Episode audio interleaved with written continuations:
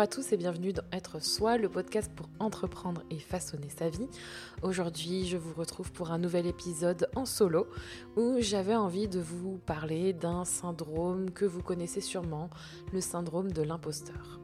Le syndrome de l'imposteur, c'est pour moi quelque chose de très familier que j'ai euh, rencontré dans ma vie à de multiples reprises et je pense que c'est quelque chose de commun à beaucoup de personnes, notamment aux personnes qui sont perfectionnistes ou euh, multipassionnées ou multipotentielles. C'est un, sentiment qui a tendance à être un cercle assez, euh, un cercle vicieux, assez nocif et c'est difficile d'en sortir, mais pas impossible. Et j'avais envie de vous parler de, ce fameux syndrome de l'imposteur dans l'épisode d'aujourd'hui. Pour moi, le syndrome de l'imposteur, c'est euh, un sentiment d'infériorité, euh, c'est un sentiment où justement on n'a pas forcément envie de mettre en avant son travail, on a du mal à le mettre en avant, donc ça, se rencontre dans l'environnement professionnel, personnel. C'est difficile quand on en est victime d'accueillir les retours positifs, euh, d'accepter les, les, comment dire, les compliments, euh, les, choses qui nous font du bien en fait on a tendance à remettre tout le temps tout en question. On a ce sentiment, et ça je crois que c'est assez majeur dans le syndrome de l'imposteur, on a ce sentiment de ne pas être légitime dans ce qu'on fait, dans ce qu'on est, dans ce qu'on a envie de faire. Et ajouter à cela euh, le perfectionnisme, c'est vraiment très difficile. Je pense que c'est un cercle donc bien vicieux qui a tendance à s'entretenir tout seul et on est souvent euh, obligé de faire un gros travail sur nous-mêmes pour avancer parce que c'est quelque chose qui peut euh, te faire vivre dans ta tête pendant très longtemps, en gros. Et c'est ce que j'ai remarqué chez moi. Et souvent, c'est aussi chez des personnes qui sont des personnes qui donnent beaucoup, qui sont très engagées vers l'autre, qui ont envie d'être aimées, validées, ce qui est tout à fait logique, mais chez qui on va du coup, enfin, euh, chez qui euh, on va chercher une validation extérieure et qui profite pas vraiment de, euh, de ce qu'elle fait en fait, parce qu'il y a, y a toujours ce sentiment de jamais faire assez bien. Je l'avais justement mentionné dans un épisode que je vous mettrai euh, en commentaire, en, en, information. Je vous invite à aller l'écouter. Le, euh, le sentiment de jamais faire assez bien, c'est quelque chose qui est compliqué et quand on est en plus perfectionniste et qu'on a cette projection d'un idéal et qu'on cherche à atteindre ce but, exact. Quand on est euh, victime du syndrome de l'imposteur, on a vraiment ce sentiment de ne pas être légitime dans ce qu'on fait. Euh, on a l'impression que justement, on n'a pas assez de savoir pour pouvoir faire quelque chose, qu'on n'a pas les compétences. On a tout ça qui remonte et qui vient valider bah, ce, pourquoi on n'avance pas et pourquoi on se sent nul, pourquoi on se sent euh, pas à notre place. Ça, c'est quelque chose qui est souvent très mal vécu, surtout quand on est multipassionné parce que euh, on a l'impression qu'on ne trouvera jamais sa place et qu'on trouvera jamais l'endroit où on sera bien parce qu'on aime plein de choses. Et comme en plus, si vous avez une petite couche de perfectionnisme par-dessus, ça vient euh, compliquer les choses parce que en plus de ça, c'est un idéal impossible, enfin trop parfait, pas trop parfait, mais juste parfait, qui euh, en plus vous donne encore plus de travail à faire. Donc c'est très épuisant, c'est très stressant et euh, si comme moi vous avez tous ces côtés-là, vous avez tendance à vous faire vraiment du mal, mais dans le sens même, euh, même physique, hein, en plus de psychologique, c'est-à-dire que vous allez attendre d'être dans le mal, si je puis dire. Euh, par exemple, moi, je, dernièrement, je me suis littéralement épuisée. Euh, j'attends d'avoir mal en fait euh, pour ensuite me dire ah bah tiens mon corps il est en train de me dire que ça va pas. Et j'ai tendance même à continuer en ayant mal euh, en se disant que il faut que je le fasse parce que sinon voilà je je serais pas capable de faire ceci de faire cela. Enfin ça, ça peut aller très loin. On a tendance à mettre tout sous le tapis en fait pour avancer. Et dans un autre dans un autre cas, on a peur aussi d'être pointé du doigt. Euh, on est un peu parano en fait, hein, parce qu'on a le sentiment que quelqu'un va venir et nous dire en fait, euh, bah, t'es nul, t'as fait telle erreur, telle erreur, telle erreur, euh, t'as échoué. ce sentiment d'échec, ça aussi, je vous invite à, à écouter l'épisode sur l'échec que j'ai enregistré et que j'ai publie il n'y a pas si longtemps que ça. Je vous mettrai évidemment tout euh, pour que vous puissiez écouter ça si jamais vous ne l'avez pas encore fait.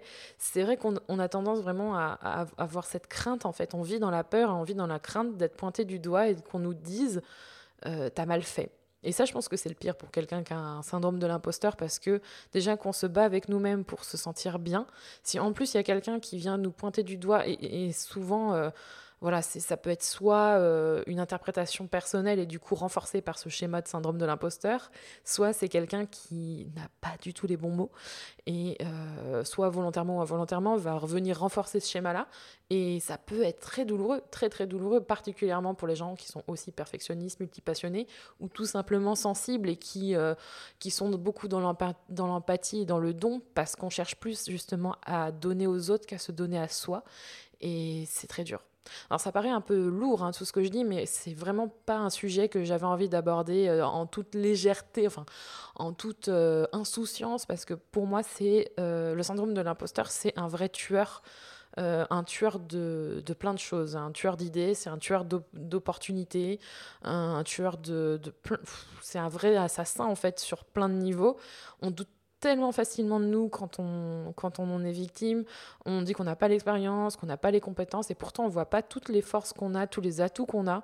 Euh, et ça peut être très douloureux. C'est un, c'est euh, quelque chose qui, qui nous sabote. C'est un auto-sabotage programmé et qui vient se nourrir de, de tout ce qui peut être extérieur et intérieur euh, par rapport à notre histoire, par rapport à notre vécu ou à tout ce qu'on on souhaite faire aussi, euh, et, par rapport aux autres, malheureusement, dans la comparaison, mais c'est pas une fatalité. C'est là où je veux en venir par rapport à toutes ces minutes sur quoi je vous ai parlé du syndrome euh, de l'imposteur. Ça paraissait assez lourd, c'est lourd, les dernières minutes que je viens de, parler, mais c'était nécessaire pour vous dire tout ça, c'est dur. C'est si vous le traversez, si vous êtes en ce moment dans ce schéma-là, que vous avez l'impression que vous n'allez pas vous en sortir, que euh, que vous n'êtes vraiment pas légitime et que vous avez envie de faire quelque chose et que ça vous bloque, euh, que vous n'arrivez pas à valider les choses, c'est pas impossible d'en guérir. C'est possible parce que déjà, pour dépasser cela, il y a une première chose à faire, c'est d'en prendre conscience. Et si déjà vous en prenez conscience, que vous savez que ce sentiment ou ce syndrome de l'imposteur qui se nourrit d'émotions et euh, d'autres choses, c'est de l'auto-sabotage et que c'est vos pensées euh, émotionnelles, subjectives euh, et, et, toutes ces choses qui vous font vous sentir mal arrivent, c'est déjà que vous avez identifié que c'est ça. Et déjà ça, c'est beaucoup identifier le, le mal, c'est déjà une bonne chose parce que vous savez, vous avez mis des mots sur ce que vous traversez, vous vous, reconnaissez peut-être dans ce que j'ai décrit et vous vous dites mais oui c'est ça en fait. Je comprenais pas en fait ce qui m'arrive et maintenant je sais ce que c'est. Et le fait de comprendre ce qui vous arrive, ça vous permet de savoir qu'est-ce qu'il va falloir faire ensuite pour le combattre et pour en guérir. Donc quelques petites réflexions, petits conseils que j'ai à vous donner par rapport à ça, par rapport à mon vécu.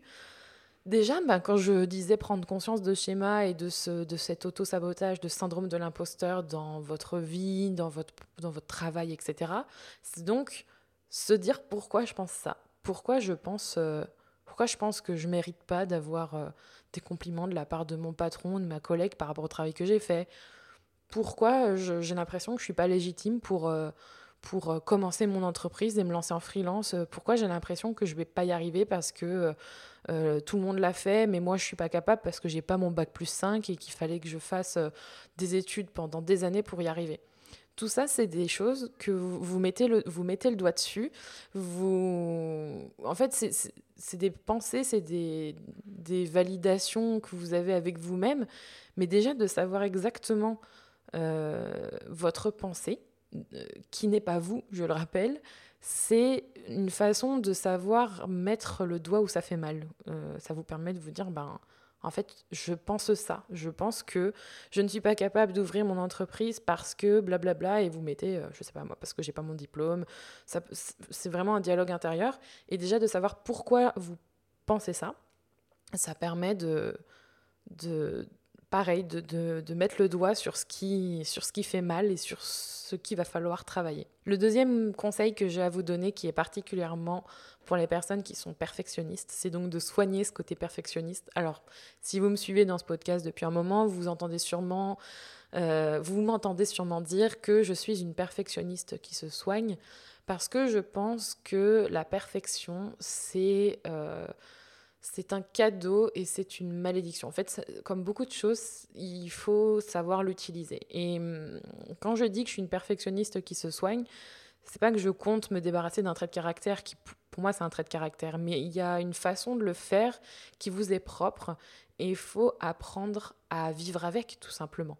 Donc, je vous ai déjà euh, partagé dans différents épisodes, comme l'épisode 39 sur euh, faire de son mieux ou sur le, sur le fait d'être perfectionniste différentes euh, réflexions et solutions ou conseils que j'applique que, que j'applique dans ma vie, mais je pense qu'il est important de vous l'approprier et ça, il n'y a que vous, il n'y a que toi.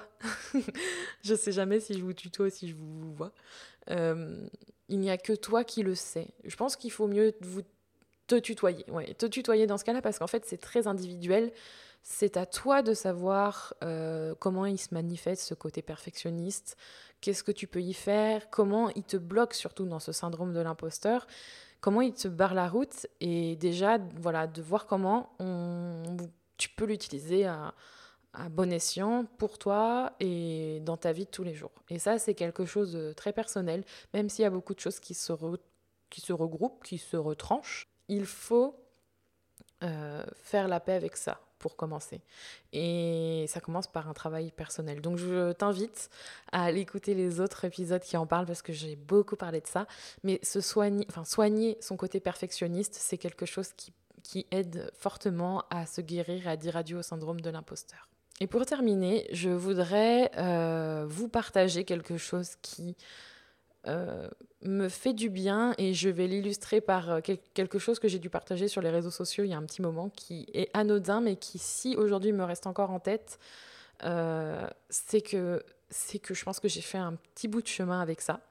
C'est d'avoir conscience de ce que vous êtes de ce que vous faites et surtout de ne pas se comparer. C'est à dire que les compliments que vous avez les vos succès tes succès, les choses que vous considérez comme des succès, les réalisations, les accomplissements, les réussites, pas celles des autres, les vôtres, selon vos critères, selon vos choix, selon ce que vous faites, euh, à travers ce que vous êtes, c'est très important. Parce que on, a tendance justement à se comparer à ce, ce cet exemple irréalisable des autres par rapport à un projet ou à quelque chose qu'on a envie de faire, on se dit, ben, oh là là, mais lui, il a fait ça et moi, je pourrais jamais parce que si, parce que ça, parce que je suis nulle, parce que je suis pas capable, j'ai pas tel truc, j'ai pas ceci.